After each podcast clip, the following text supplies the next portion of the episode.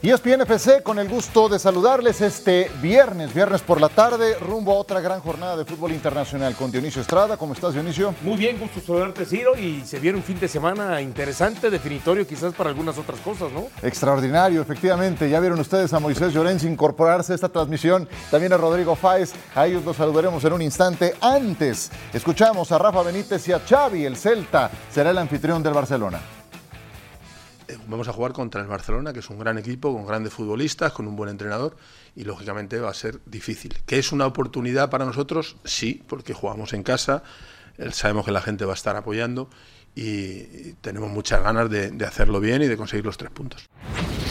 El Barça, estamos obligados eh, a cosechar éxitos, a ganar partidos y sí, y si queremos competir, eh, optar todavía al título de liga, mañana tienen que ser tres puntos. Ya hemos fallado eh, suficiente, no podemos fallar más. Eh, se trata de, no fallar nosotros e intentar que tanto Girona como Real Madrid puedan fallar. No dependemos de nosotros mismos en, estos, estas alturas de temporada, pero hay que seguir. Yo sigo siendo positivo, sigo estando motivado, sigo pensando en que podemos acabar de, muy, de muy buena manera la temporada y, en eso estoy, trabajando en esto. Normal, lógico. O sea, al final es una decisión eh, que creo que la tomo por el bien del club, sobre todo. Siempre eh, he antepuesto al club por encima de, mi persona, así ha sido toda mi vida, mi carrera y seguirá siendo en el, en el futuro, así que normal, normal. Lo veo normal, lo, que, lo que no, nos, no nos importa demasiado, simplemente que, que estamos centrados en el trabajo, sabiendo que queda todavía por competir Liga y Champions y que, y que las vamos a luchar. La agenda es presentada por Codere. Todos los GOATs juegan en codere.mx. Disfruta del nuevo bono de hasta 5 mil pesos para ser uno de ellos y vivir una experiencia Codere. 33 goles en contra es la mayor cifra tras 24 fechas desde la temporada 2000-2001. Es el balance del Fútbol Club Barcelona hasta el momento, increíble esa cantidad de goles cuando venimos de un antecedente como el de la temporada pasada, donde precisamente fueron el equipo menos goleado. ¿Sigue estando ahí el principal problema? Sí, uno de los principales problemas, ¿no? También el tema de que ha tenido Xavi que encontrar soluciones con Christiansen en el tema del medio centro. No ha podido responder Romeo en su momento. Ha probado también con algunos otros jugadores, no se le ha dado. Y adelante, bueno, no ha respondido el centro delantero como respondió la temporada anterior, más allá que en el primer semestre del año eh, pasado se terminó cayendo la producción de Lewandowski. Entonces, sí ha faltado contundencia. Es un problema no solamente defensivo, sino también de contundencia. ¿no? Si queremos optar al título de liga, fueron palabras de Xavi que acabamos de escuchar. Moisés Llorens, te saludo con mucho gusto. ¿Todavía puede optar al título de liga el Barcelona? Así se percibe internamente con el optimismo que hoy trató de eh, mandar desde la rueda de prensa su entrenador. Bueno, hola Siro, hola Dionisio, saludos a Rodrigo, a todos los compañeros y a toda la audiencia. Eh, yo creo que lo dice porque tiene que decirlo.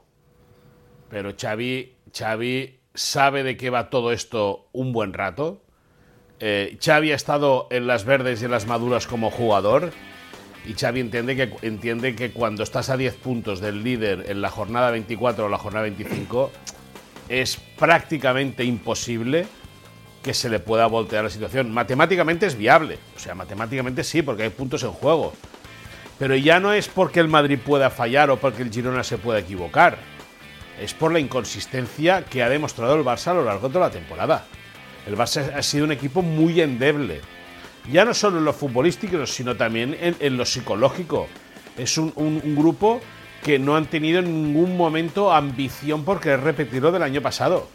Y si no tienes ambición, te faltan piernas y no tienes goles, al final lo que pasa es que gracias, gracias tienen que dar de si se meten en la próxima edición de la Liga de Campeones. Wow, eh, eh, severo eh, Moisés Llorens en su diagnóstico, pero estoy totalmente de acuerdo. Un equipo endeble en lo futbolístico, en lo psicológico y con temas que han fallado en cuanto a la ambición. Rodrigo Fáez, ¿es entonces a un boleto de Champions a lo que debe apostarle el Barcelona? ¿Es ese el objetivo real que tienen para lo que viene?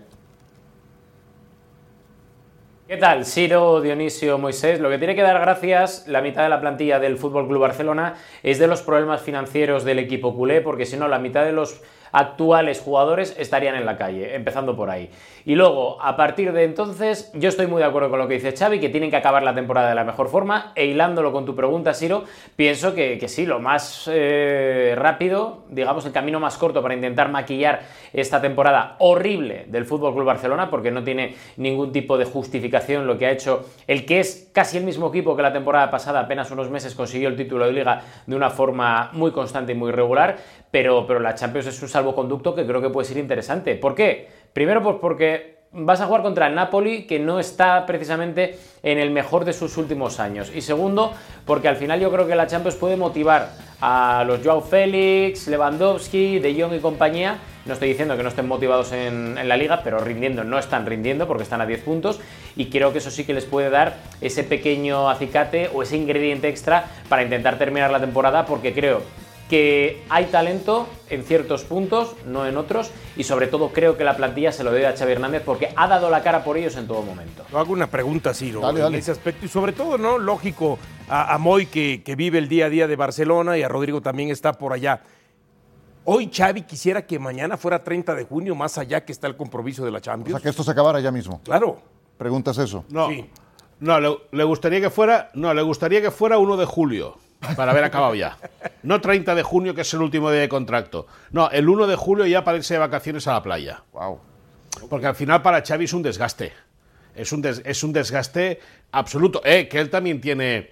Él también tiene que asumir parte de responsabilidad del desaguisado, porque al igual que hace un año eh, aplaudíamos a Xavi por el hecho de eh, haber ganado la liga prácticamente en el mes de marzo, pues ahora, evidentemente, si en aquel momento eran aplausos, ahora también eh, tiene que atender que hay críticas.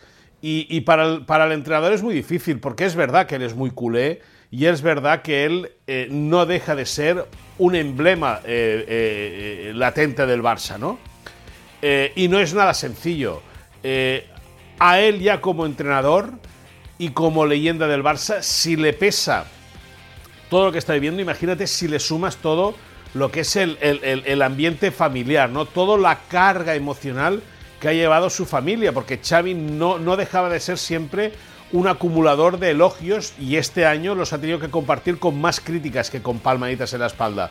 Por lo tanto, evidentemente que para Xavi Hernández quiere acabar bien el curso, quiere acabar bien o quiere acabar de la mejor manera posible el curso, pero si fuese 1 de julio, hoy, Xavi Hernández no lloraría porque se habría acabado esta temporada de pesadilla con el Barça. Te quedó clara la respuesta. No, sí, Creo que fue muy clara, ¿no? No, claro. Yo buena, buena pregunta, buena respuesta. Sí, claro. Y, antes de preguntar, yo pensaba, lo más seguro es que Xavi, cuando lo veía hablar, quisiera que ya hoy se acabara la temporada, hoy fuera 30 de junio, pero tiene razón, para él se acaba el 1 de julio, ¿no? Entonces, esto habla de que efectivamente ya esto es insostenible para Xavi. Bueno, ¿y tú cuál crees que es la aspiración para el Barcelona? Él dice, sí, podemos todavía optar al título, tenemos que ganar este tipo de partidos, eh, aunque sea de visita, etcétera, etcétera, o como decía hace un momento Rodrigo, eh, la, parte del boleto a Champions es para lo más que se puede aspirar. Yo pienso que es eso, para lo más que se puede aspirar. Es más, yo lo siento que prácticamente es un boleto seguro. Estamos hablando de que está Real Madrid, Girona, Barcelona, Atlético de Madrid. Después viene el Bilbao, que tiene 46 unidades y ya lo siento un poquito más lejos de este Barcelona, ¿no? Eh, a cinco puntos. Por eso es que, a ver, yo en este momento veo a Barcelona al margen de esos puntos de diferencia, 80% con el boleto Champions. Sí, te escucho, muy. Ojo, Dionisio, oh, perdona que te corte, perdona que te corte, pero ojo que el Barça ha de ir a Bilbao ha de ir al Metropolitano y ha de jugar en el Bernabéu, ¿eh? Ojo que el Barça tiene esas tres salidas y no se puede equivocar, ¿eh? Si quiere estar en Champions la próxima temporada. Y recordemos que el Barça en casa es un flan, es, es un equipo muy endeble. Sí. Bueno, Ojo, es decir, yo creo que el Barça tiene capacidad fútbol. El Barça tiene, perdona, sí, el Barça tiene. Eh, eh, si, si el equipo estuviese centrado, futbolísticamente tiene potencial para ganar en el campo que quiera.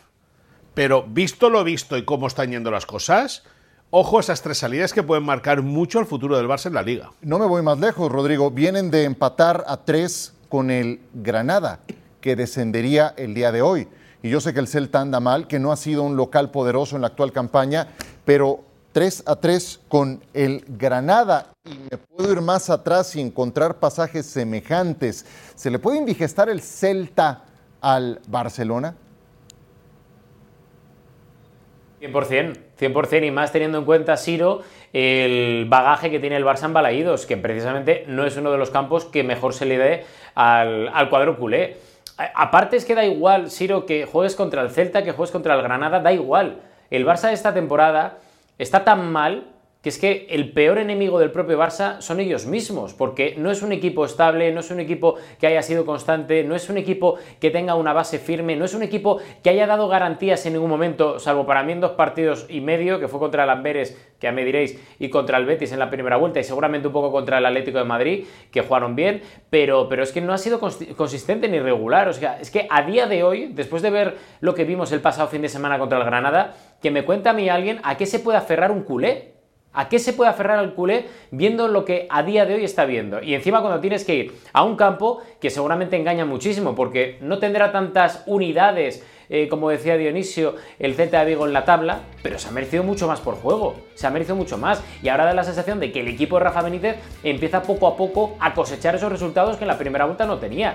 Y cuidadito mañana no se lleve otro susto del Club Barcelona, porque si ya se lleva un susto contra el Granada en casa, se vuelve a llevar otro susto fuera a domicilio contra el Celta en Balaídos, cuidado, cuidado porque estoy muy de acuerdo con lo que decía Moisés. Ya no es cuestión de Atlético de Madrid, del viaje al Bernabéu, etcétera. Es cuestión de que cualquier partido se la atraganta al Fútbol Club Barcelona y esto no puede permitirse. El Celta le ganó Dionisio con autoridad a los Asuna en eh, condición de visitante, 0-3. Pero eh, si tú tomas sus últimos cinco partidos, hay cuatro derrotas, dos veces contra la Real Sociedad y alguno, en algunos casos en casa. Eh, la temporada pasada, de, la temporada pasada, la semana pasada, de último minuto prácticamente contra el Getafe, 3 a 2, ¿no? Pero a ver, preguntaba, ¿se le puede indigestar? Y coincido 100%, porque además en el campo de Balaídos eh, tiene de los últimos 25 partidos, por lo menos 16 que no gana. 10 victorias para el conjunto de Getafe. De los últimos. 6 empates. Sí. Y, y, 9 victorias para el equipo de los últimos 9. escucho muy. De las últimas nueve visitas del Barça Vigo, solamente una victoria. Exactamente. Y si a eso le agregamos. sí que es verdad. Sí. Y dale. Mm. Y sí que es verdad, perdona Dionisio, que son, son partidos como muy abiertos, como muy alegres. Yo recuerdo, no sé si fue la pasada temporada o hace dos años, el Barça ganaba 0-2 en los primeros minutos con un doblete de Ansumane Fati. Eh, acaba empatando el Celta. El Barça tiene la posibilidad de, volver a ponerse por delante. Es decir, son partidos como muy vivos, como son dos equipos que realmente les gusta jugar o, hasta ahora les, les salía un fútbol alegre. Este año ya está siendo diferente para unos y para otros, pero eh, son partidos entretenidos para el espectador, que no es ni del Celta ni del Barça porque sufre, y sobre todo para los entrenadores, porque viendo lo que se ve normalmente acaban desquiciados. Sí, y de hecho el partido que se refiere Moy fue hace dos visitas de Barcelona. Quedó ese encuentro 3 a 3. El último partido en Balaídos lo terminó perdiendo 2 a 1. Pero ¿a qué voy con la dificultad? Hay que recordar lo que pasó en la primera vuelta. 75 minutos fue mejor el Celta, lo ganaba 2 a 0. Claro, sí. ¿Eh? Y en 8 minutos, con dos de Lewandowski y uno de Cancelo, le termina sacando Barcelona el encuentro. Pero realmente lo que dejó ver el Celta en ese partido es que pudo superar a Barcelona en su casa, futbolísticamente hablando. Perfecto. Quiero cerrar Barcelona y que cada quien me dé 30 segundos del siguiente tema porque escucho, Rodrigo, con insistencia el nombre de Hansi Flick. Y bueno, se sabe que no continuará Xavi para la próxima campaña. Y veo que Hansi Flick es del agrado, no tiene equipo, sí, ganó el sextete en el 2020 con el Bayern Múnich, que cambió de agente, Pini Saabi, que se lleva muy bien con Laporta y que además es el agente de Lewandowski. Entonces, yo no sé qué tanto tiene eh, este tipo de trascendidos eh, pues potencial. ¿Es esta una semilla que pueda llegar a germinar hacia el futuro? Yo dudo, la verdad, dudo bastante, pero no por la capacidad que pueda tener Hansi Flick, que a mí cierto es, no me acaba de convencer, sino porque es un perfil raro para el Barça, porque no es escuela Barça como tal, por mucho que se pueda asemejar, es un entrenador que no sabe español, que tendrá que adaptarse, nunca ha entrenado en España, y pregunto, pregunto, sobre todo para que la audiencia en casa eh, responda, ¿va a hacer Hansi Flick constante a Joao Félix? ¿Va a hacer magia el señor Hansi Flick cuando le vendan pues De Jong o alguno de los gordos este verano? es que el problema del Barça es ese. Más allá de lo que tiene ahora mismo, lo que no puede tener la próxima temporada, que son primero fichajes y seguramente sí que pueda tener alguna salida importante, ¿no? Semilla que tiene para germinar eh, en 30 segundos, Moisés, lo de Hansi Flick. Bueno, eh, eh, ya en 2021 ESPN ya explicó que el Barça eh, había tanteado al técnico alemán. Antes de que incluso fuese, fuese nombrado seleccionador, el Barça estuvo en si lo traía o no lo traía. Y Laporta siempre ha tenido la vía alemana en la cabeza. ya quiso a Jürgen Klopp, no pudo traerlo. Quiso a Ragnick incluso como director deportivo con pareja con Jürgen Klopp. Los dos, uno director deportivo, sí, y el otro, uno director deportivo y el otro eh, entrenador, no cuajó. Y ahora, eh, bueno, por ahí van los tiros. Eh, luego también está Di Cervi, el, técnico italiano, que gusta mucho. Al final, la lista parece que se va concentrando cada vez más entre el técnico alemán y el técnico italiano. Veremos por dónde salen los tiros. Mi apuesta, mi apuesta, ¿eh? Yo no tendría ninguna duda, yo me la jugaba en Francesc Xavier García Pimienta, el técnico de Las Palmas. Independientemente de que es amigo de Rodrigo y mío, independientemente de eso, que nos vendría muy bien, no te voy a engañar, pero independientemente de eso, no, no, es escuela y ESPN, esa es escuela y ESPN. Independientemente de, que, de que nos vendría muy bien, eh, es un técnico, como tú dices, de escuela Barça. Un tío que conoce perfectamente lo que hay en la plantilla, lo que viene de la base, y un técnico que en la Unión Deportiva Las Palmas ha demostrado que con trabajo, con trabajo, sus equipos juegan bien al fútbol. Yo no veo compatibilidad entre Thomas Tuchel y el Barcelona. Que esa es otra opción, sí. Entonces, de acuerdo a lo que tenemos ahí en el súper, ¿no? Eh, si entre esos dos, Hansi Flick y Thomas Tuchel, pienso que lo de Hansi Flick pudiera eh, germinar más en algún momento, sobre todo porque también el mismo Hansi Flick declaró en días recientes que por supuesto le encantaría, le gustaría dirigir a Barcelona. Ojo, por ahí pueden surgir otros nombres como el de propio Michel, ¿no? El del Girona. Y el otro punto, mencionaba este eh, Moy el tema de Sherby, ¿no? el técnico del Brighton, ¿no? Que tiene contrato hasta el 2026, pero que además el club está negociando una extensión hasta el 2027 y además una cláusula de rescisión de poco más de 15 millones de euros. Y por ahí pudiera ser este, algo que se le pueda complicar. Bueno, ya, ya hablaremos eh, un poco más del Barcelona, porque también las finanzas, yo no sé cómo estarán, pero últimamente siempre han estado malas.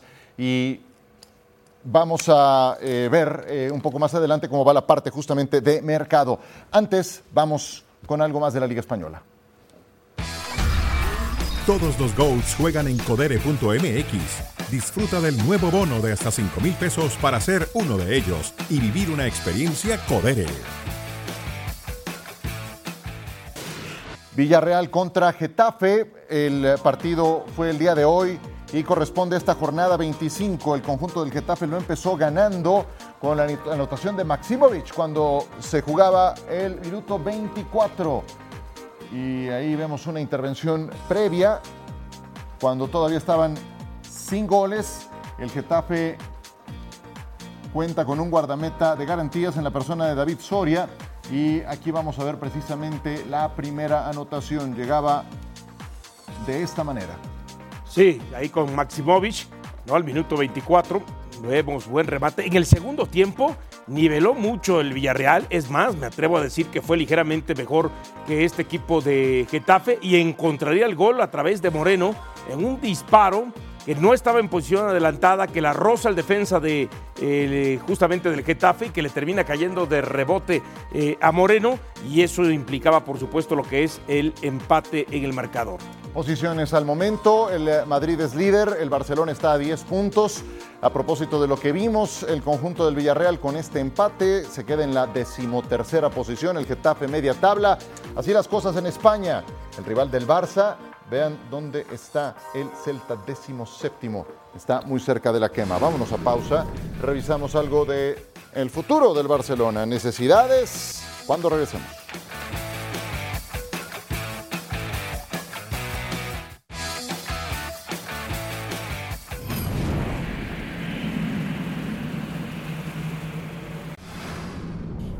Jo diria que no. Això és normal, ha passat tots els anys Eh, recordo l'any passat, doncs, el, quan s'havia acabat el mercat i, vam, i, i es posava que Anso estava en venda. Això em va fer riure, no? Em va fer riure, que era l'1 de febrer, em sembla, el 2 de febrer. Bé, nosaltres això no ho podem controlar, el que hem de controlar és el de dins, a dins estem units, estem motivats, eh, seguim competint, veig el, el, el vestidor molt bé, molt, entrenant molt bé, eh, estem units amb, el president, amb Deco, els eh, jugadors, i per acabar de la millor manera la temporada, res més. L'altre, el que no podem controlar, doncs és, és difícil per nosaltres, però bé, des de dins es, es, el missatge és d'unió i de tranquil·litat i de treball i de ganes de fer-ho bé. Pues sí, yo sé, estamos a mediados de febrero y le preguntaron a Xavi en relación a fichajes. Vamos a especular un poco en ese sentido antes de explicar esta dinámica. Me, da mucha curiosidad y te juro, Moisés Llorens, que la pregunta es en el mejor de los planes. ¿Cómo amaneció el ánimo en Cataluña después de lo que se supo ayer en el caso Mbappé y que, pues yo veo que en... Eh, el entorno del Real Madrid dicen es que no puede ir a ningún otro lado que no sea el Real Madrid. ¿Cómo se tomó en Cataluña esta noticia? Bueno, pues en, eh, en, la Cataluña culé, porque también hay, eh, al igual que en, en, en, la Comunidad de Madrid hay mucho culé, pues en Cataluña hay mucho madridista, ¿no? Pues en la Cataluña culé lo que se trata de buscar es qué otro equipo estaría capacitado como para poder contratar a Kylian Mbappé, porque la verdad es que la que llegada, no si se acaba confirmando... No, no, correcto, correcto. Si, la, si se acaba confirmando la noticia que hace ya eh, unos días nos comenzaba a avanzar eh, Rodrigo Fáez de que Kylian Mbappé eh, iba directo a, a, la Castellana, al, al, Santiago Bernabéu, si se acaba confirmando, pues lógicamente es un golpe, un golpe duro y un golpe que le puede costar muy caro al presidente Laporta. ¿Por qué? Pues porque no va a tener apenas margen de maniobra para poder responder. Esto en los años 80, 90, en el 2000 cuando el Madrid fichaba un crack, el Barça buscaba enseguida un antídoto para poder competir mediáticamente con ese jugador. Ahora eh, eh, hay un desequilibrio muy, muy grande, muy, muy bestia entre las dos entidades. Y lógicamente, si Mbappé eh, acaba reforzando al Real Madrid, para el Barça, yo no te digo que vengan tiempos muy difíciles, pero sí que va a ser eh, difícil de asumir o de asimilar que el Madrid haya fichado a un jugador como Kylian Mbappé. Qué bueno que lo comentas porque ese entorno, más allá de lo que ocurra con el Real Madrid, tiene que ver con lo que vamos a especular a continuación. Aquí tenemos tres celdas. Estas son las prioridades de mercado para el Fútbol Club Barcelona. Son posiciones: un central, un lateral, un contención, un interior, un extremo o un delantero. Me van a decir en orden de importancia del 3 al 1 cuáles son las prioridades de mercado del Barcelona. Primero, de manera rápida, Dionisio, voy a comenzar contigo, que me digas tu número 3 y tu número 2, que te guardes la carta del número 1 para que elabores y me digas qué nombre podría ser. Dame 3 y 2, Dionisio, de las prioridades de mercado para el Barça. Y lateral derecho en el 3. Ajá. Y en el 2 medio centro. Y en el 2 medio centro, que sería contención, ¿no? Uh -huh. Perfecto. Muy bien. Rodrigo, ¿cuáles serían las prioridades 3 y 2 de mercado para el Barcelona en cuanto a posiciones de acuerdo a tu perspectiva? Yo os diría extremo y contención. Extremo y mediocampista de contención. Moisés Llorens, 3 y 2 en tus prioridades. Yo, eh, al, o sea, te tengo que decir qué es lo que más le urge o lo que más le urge en lo último. En lo que más urge al final, dame tu prioridad 3, luego tu vale. prioridad 2 y guárdate sí. el as bajo la manga para dos minutos. Sí, un delantero centro y delantero. un eh, lateral derecha. Delantero y lateral derecho. Lateral. Muy bien. Yo estoy. Bueno, lateral, lateral, que lateral. pueda jugar por izquierda o por derecha. Perfecto, sí. Yo también creo que contención y extremo están entre las prioridades. Muy bien, vamos entonces, Dionisio. Dame tu número uno y suéltame algún nombre. Si bien de tu uno o de algunos otros de los que circulan, de los que se especulan que podría encajar. Sí, el número uno es un centro delantero. Ajá. Y de centro delantero hay varias opciones. ¿no? Pero uno puede pensar en Lautaro Martínez, en Gabriel Jesús, en Ale Caiza, pero el que pienso yo que encajaría sería Julián Álvarez. Porque además Julián Álvarez juega en un equipo donde eh, está transmitido el ADN de lo que pretende Barcelona con Pep Guardiola. Y sería ya una ventaja el poderse adaptar ahí. ¿Y tú crees que habría cartera como para llevarse un, cromo como ese? Y yo, de, todos los que pienso, sería el más costoso, pero habría que ver. Habría que ver cuánto lo tasan, ¿no? Que sí está pesado, ¿no? No, está pesado, pero sí necesita alguien ahí, porque si quizá vamos a ver con posibilidades, con intentos, yo sí sería como que tirar el dinero a la basura, como ya pasó en otras ocasiones, ¿no? Muy bien. Rodrigo Fáez, dame tu número uno y suéltame algún nombre, si bien del uno o de por qué el uno es tu necesidad principal, y adelante. A ver, yo estoy de acuerdo con Dionisio en que tiene que ser un delantero centro porque si algo creo que le ha faltado al Barça esta temporada ha sido acierto arriba, en el área. Y yo os diría, de nombres, pues obviamente os diría Mbappé, no puede ser, Haaland tampoco, ni en sueños. Creo que Lautaro tampoco, creo que Julián Álvarez es solo otro sueño, porque me da la sensación de que el City, si lo suelta, será por un dinero que no tiene el Fútbol Club Barcelona, por lo cual me da la sensación, llamadme loco, ¿eh? Me da la sensación de que igual hasta se quedan como están. O buscan una cesión muy rara, muy random, o de momento el Barça no puede entrar en esa puja con los grandes equipos europeos. Caray, entonces ni ilusionarse con algún nombre de las posibilidades, que, porque yo veo un montón de nombres, veo que Martinelli, que Vicha Caravaggio, que podría ser Alex García una alternativa, que podría Hasta estar... Firmino, ¿no? Que está en el Al-Ali, pero que ya te encontraría una salida para regresar a Inglaterra y después... Firmino podría ser, ¿eh? Podría ser. Bobby Firmino. Que viene con bastón. Uf. Ah, caray, pues sí, sus, sus mejores tiempos han pasado. Moisés, prioridad número uno para el Barcelona yo eh, me da la sensación de que tiene que cerrar bien el centro del campo con un pivote. Un pivote defensivo es vital, y ahí Kimmich eh, creo que encajaría perfectamente. Eh, es que Kimmich encajaría en cualquier equipo del mundo, lógicamente, por la calidad y por, lo que le atesora, ¿no? además es un futbolista que también su polivalencia le permitiría jugar atrás, incluso en un costado, como ya, como ya demostró en su época de técnico Pep Guardiola en el Bayern de Múnich. Dicho eso, es un jugador que acaba contrato de aquí dos años, que el Barça tendría que negociar, que la llegada de Flick, si realmente se, se confirmase, le podría eh, venir bien, que Padechervi también sería un jugador que le encajaría perfectamente, y es un futbolista que por lo que leemos y por lo que nos explican no tiene eh, muchas intenciones de ampliar su contrato con el Bayern de Múnich. Por lo tanto, ahí, ahí podría entrar en juego o el liza al Barça, pero el problema es el, el problema que tiene el Barça es importante eh, y es como si una escudería de Fórmula 1 dijera, el problema es que no tiene gasolina, ¿no? Pues el problema del Barça es que a día de hoy no tiene dinero y veremos cómo podría solventar una operación así. Sí, ese es un problema, por supuesto. Yo eh, estoy muy en sintonía de lo que mencionan, voy delantero, extremo y contención. Contención creo que sí les hizo falta alguien de más garantías después de que se fue alguien como Busquets. Eh, creo que en la posición de extremo también sigue habiendo ahí un, un, hueco importante, porque no olvidemos que se fue Dembélé en la recta final de la temporada pasada y que se eh, fue cedido eh, Moy Ansu Fati, que podría regresar inclusive. Esa sería una alternativa. Dime.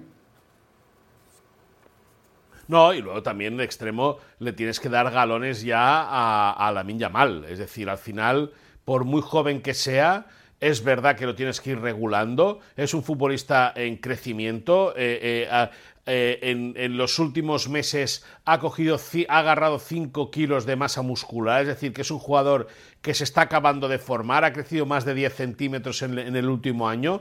Y la apuesta por la Mal tiene que ser muy, muy firme. Es decir, al final la apuesta tiene que ser también por gente de la casa, por la situación económica que tiene el club. Y luego, y luego como delantero a mí me gustaría añadir un nombre que no se ha nombrado, que el Barça ya siguió hace tiempo antes de que firmase por la Juventus de Turín, que es Blaovic, que acaba contrato con, con la Juve, que dice que el Manchester United está detrás, pero que es un jugador que al Barça no le vendría nada mal. Hombre, kilos los que ha sumado Ansu Fati. Yo conozco otros que han subido 5 kilos, pero no exactamente de masa muscular. Mejor vámonos a pausa y regresamos con más en esta emisión de ESPN FC porque tenemos la Liga de Campeones de la CONCACAF, actividad de mexicanos y qué hay para el Inter de Miami.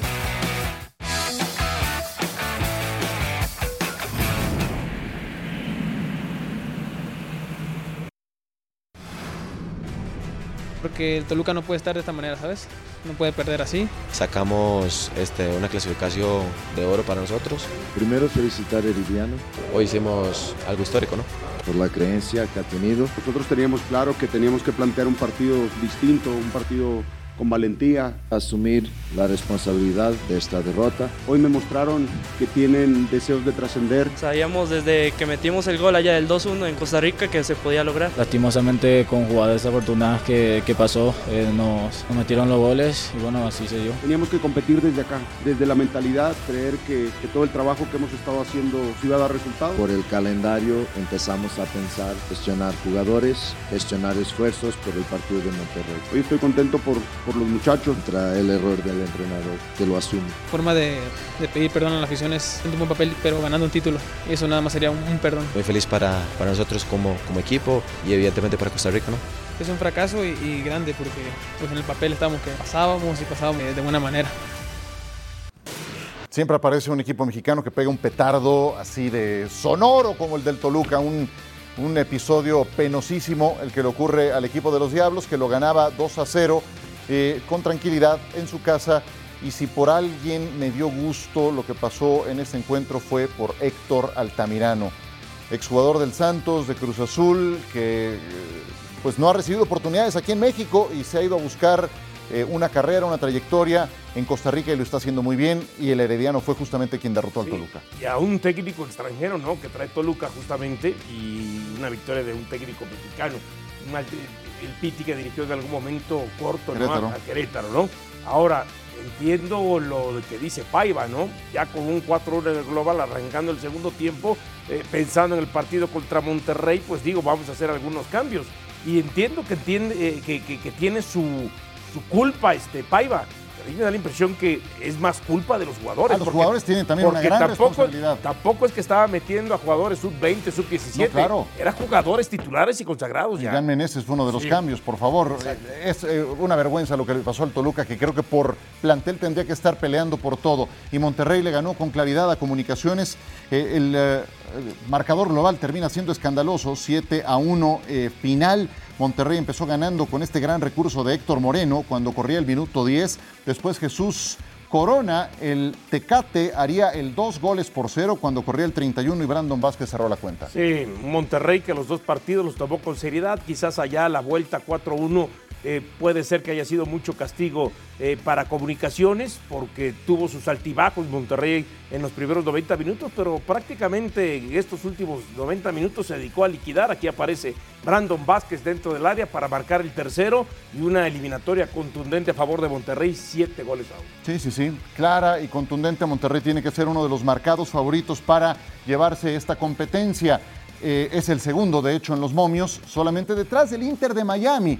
Y ahí está el América también muy alto. Los Tigres, los Tigres un más 900 que me llama la atención cuando tiene el Inter de Miami más 280. ¿Te hace sentido, Rodrigo Fáez, esta clasificación, el que se ponga tan arriba un equipo con el Inter de Miami? Hombre, yo sé, tienen a Messi tienen algunas otras grandes figuras que están en la parte final de su carrera. ¿Te hace sentido esa clasificación previa? A ver, lo que está claro es que el Inter de Miami esta temporada tiene un peso eh, importante y una responsabilidad que vamos a ver cómo la, la, van a gestionar desde dentro del vestuario y desde el propio club, porque al final, cuando tú tienes a Busquets, a Jordi Alba, a Luis Suárez, que te ha venido como, como ese refuerzo seguramente como si fuera la guinda al pastel junto con Leo Messi, eh, tenemos que tener en cuenta que la temporada pasada cuando llegó Leo Messi el equipo mejoró muchísimo y cuando llegó Busquets obviamente pues el balance de, Inter fue, muchísimo más favorable que al inicio de la temporada y esta temporada que empiezan de cero es normal que el peso de esa responsabilidad y el peso de ser uno de los grandes favoritos eh, esté ahí. Vamos a ver cómo se gestiona. Yo creo que no va a ser fácil para el Inter de Miami porque al final eh, por mucho nombre que haya la MLS es muy muy muy física y las exigencias también internacionales en el continente americano también lo son. Veremos a ver cómo responden estos jugadores que, que ya tienen una edad. Pero, pero, lo que está claro es que tienen que jugar con eso y tienen que saber sobrevivir en el día a día con esa responsabilidad y esa presión. Calidad conservan, Moisés, pero ¿qué tanto combustible le quedan a estos grandes cromos que solo el Inter de Miami puede acumular en esta competencia? Hombre, el tiempo lo dirá, ¿no? La pretemporada no ha sido muy, muy, muy a la huella en ese sentido, porque creo que han ido, bueno, arrancaron de goleada en goleada y ahora al menos ya empatan los partidos. Es decir, supongo que en ese sentido el motor mejorando. se irá poniendo. eh, eh, po- bueno, sí, van mejorando. Eh, esto como yo cuando iba, cuando iba a la escuela, ¿no? Me, me- mejora progresivamente, ¿no? Decía, y, mi, y mi madre me decía, bueno, a ver, esta mejoría, a ver cómo funciona, ¿no? Pues, Creo, ¿cómo crees? pues más o menos ahora estos, ¿no?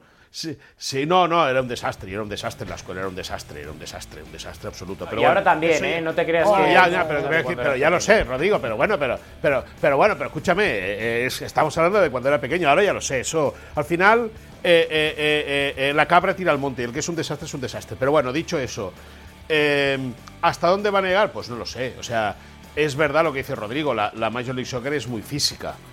Eh, y esta gente es verdad que con, un golpe de cadera te gana un partido, porque tienen calidad, les sobra, ¿no? Pero bueno, vamos a ver. eh, yo creo que más que, que por, por capacidad física y más que por calidad, lo que pueden acusar mucho, aunque estén acostumbrados a lidiar con ellos, es con, ya con, no con la presión, sino con la obligación de ganar sí o sí cada partido. A mí me sorprende ver en ese listado de favoritos al Inter de Miami el, el primero, ¿no? El máximo favorito, solo porque esté Messi ahí. Eh, son jugadores que ya tienen 36, 37 años. Por lo tanto, al final el tiempo acaba pasando para todo. Ojalá haga una muy buena temporada Inter de Miami. Ojalá vuelva a ser campeón el equipo de Lionel Messi. Pero bueno, vamos a ver porque la exigencia es alta. Vamos a ver, como tú bien dices, cómo da esas piernas a final de temporada. Hay que recordar que esto no es la League Cup, donde todos los partidos eran en Estados, Estados- Unidos. sí, buen punto. Esta Ya, es ya, la ya. Champions Cup, donde tienen que visitar, ¿no? Y si le- La, la Conca Champions, como se Sí, le conoce. eh, exactamente. Y partiendo de ahí, yo la verdad se me hace un despropósito poner al Inter Miami eh, Ah. como el, el- el pri- el principal favorito, teniendo equipos como Monterrey, Bueno, Tigres y América, ¿no? ¿Viste? Si podemos presentar la gráfica anterior, Polo, por favor, creo que eh, sirve para ilustrar lo que dice Dionisio. Y entonces, y además yo le agrego, ¿no?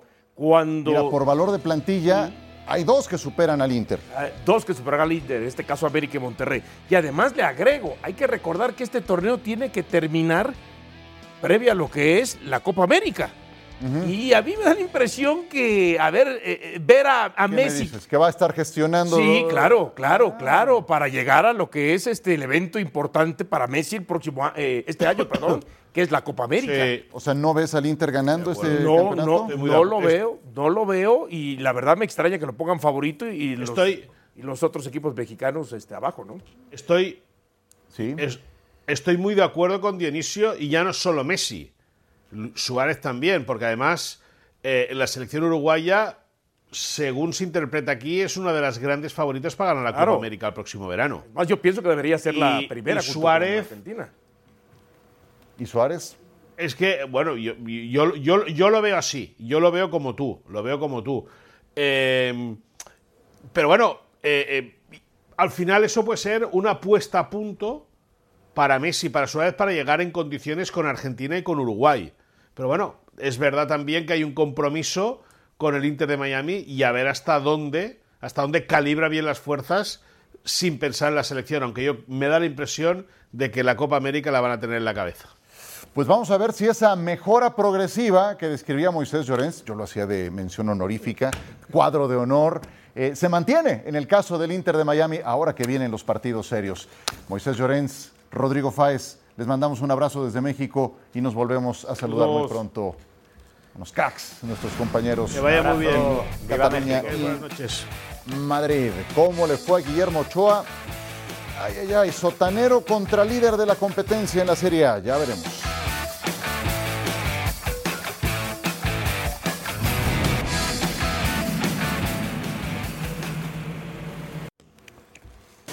Muy bien, pues pasó lo que tenía que pasar. El Inter está robando en la liga italiana, en la Serie A, y se enfrentaba a un Salernitana que no las ha tenido todas consigo, por decirlo menos, que es el peor equipo de la temporada.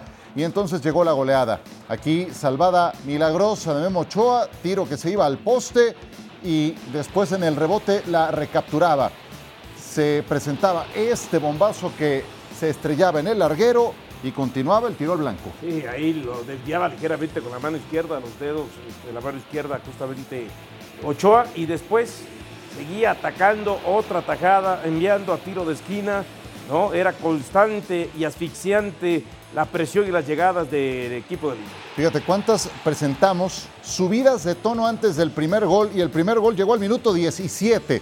El agobio del Inter era acentuado, era extremo. Y Lautaro Martínez llegó también con este cachetazo. Previamente vimos a Marcus Turam. Ya lo ganaba 2 a 0 el Internacional.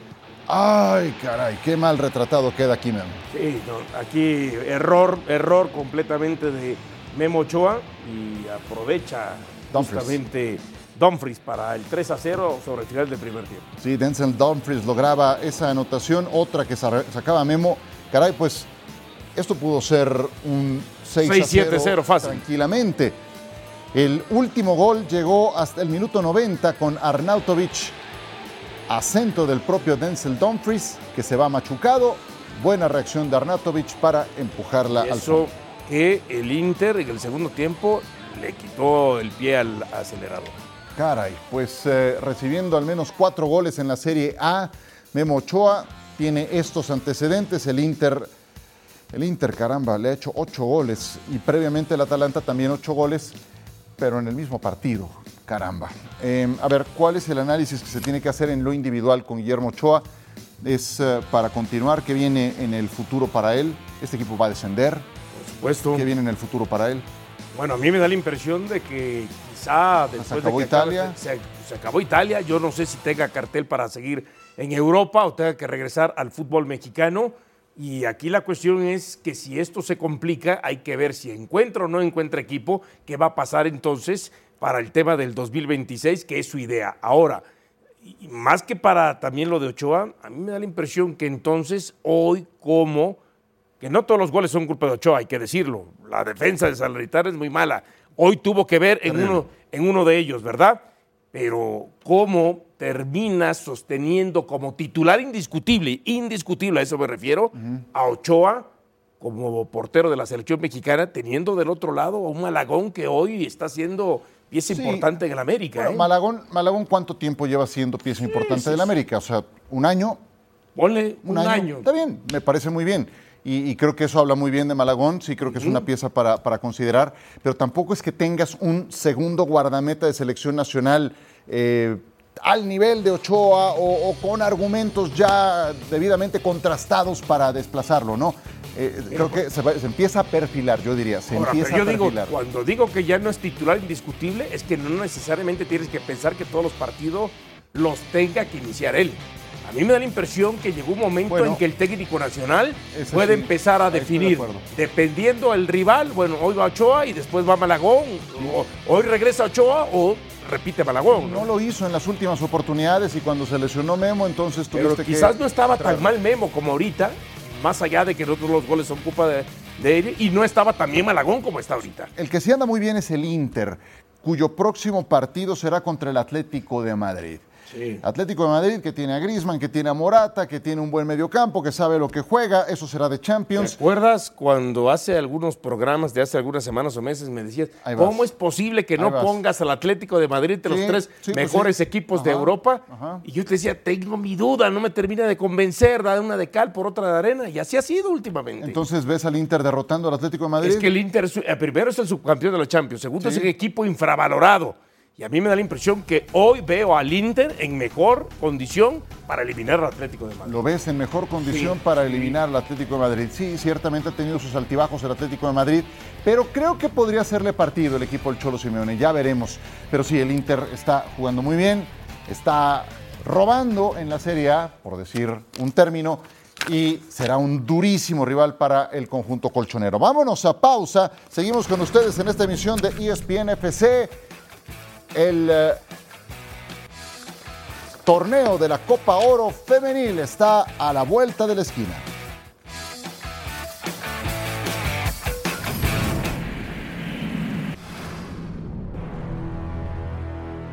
que feliz de, de pertenecer a una nueva Copa Oro. Soy consciente y he podido vivir una evolución. Feliz de estar aquí, de estar en la lista.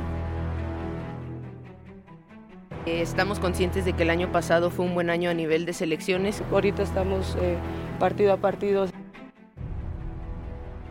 Todas las demás se sienten así. Siento que estamos en el camino y también siento que nos queda camino por recorrer. Están trabajando las cosas que queremos hacer nosotros. Empezar a prepararnos para esos juegos en Copa Oro. Como esa, esas ansias, esas ganas de que, de que ya empiece.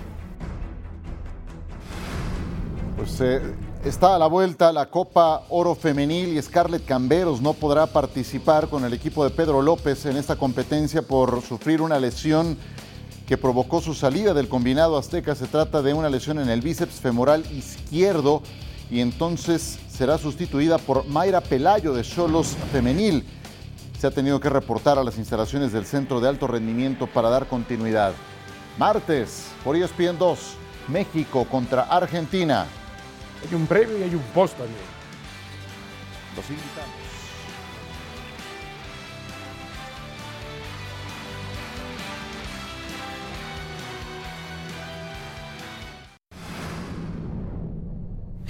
Simple Raul um, is going to be out.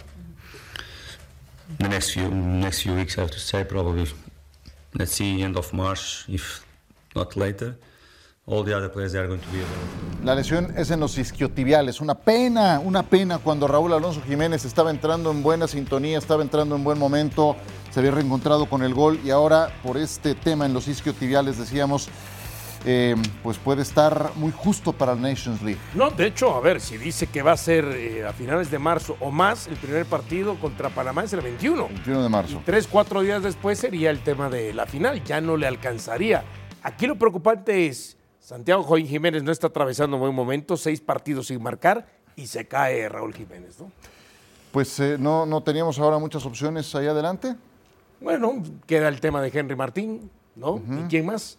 Como delanteros. No, no, hasta no, ahí. No, no. Eje de ataque no. Sí, hasta ahí nada más, porque mucha gente quiere poner a Quiñones, pero Quiñones no es centro delantero, es un hombre más que va por fuera o chance un poco más retrasado, ¿no? Como no hay medio. Sí, una, una verdadera pena cuando le estaba yendo mejor con el Fulham a Raúl Alonso Jiménez se encuentra con esta lesión y vamos a ver qué es lo que ocurre y qué decisiones se toman. Se en puede torno a la colar Guillermo nacional. Martínez, esa es otra. Bueno, pues así llegan las oportunidades, hay que aprovecharlas. Claro, así es. Gracias. Dionisio. Feliz fin de semana. Igualmente. Que descanses. No, no, hombre. Me, me apellidaré profunda. Oh,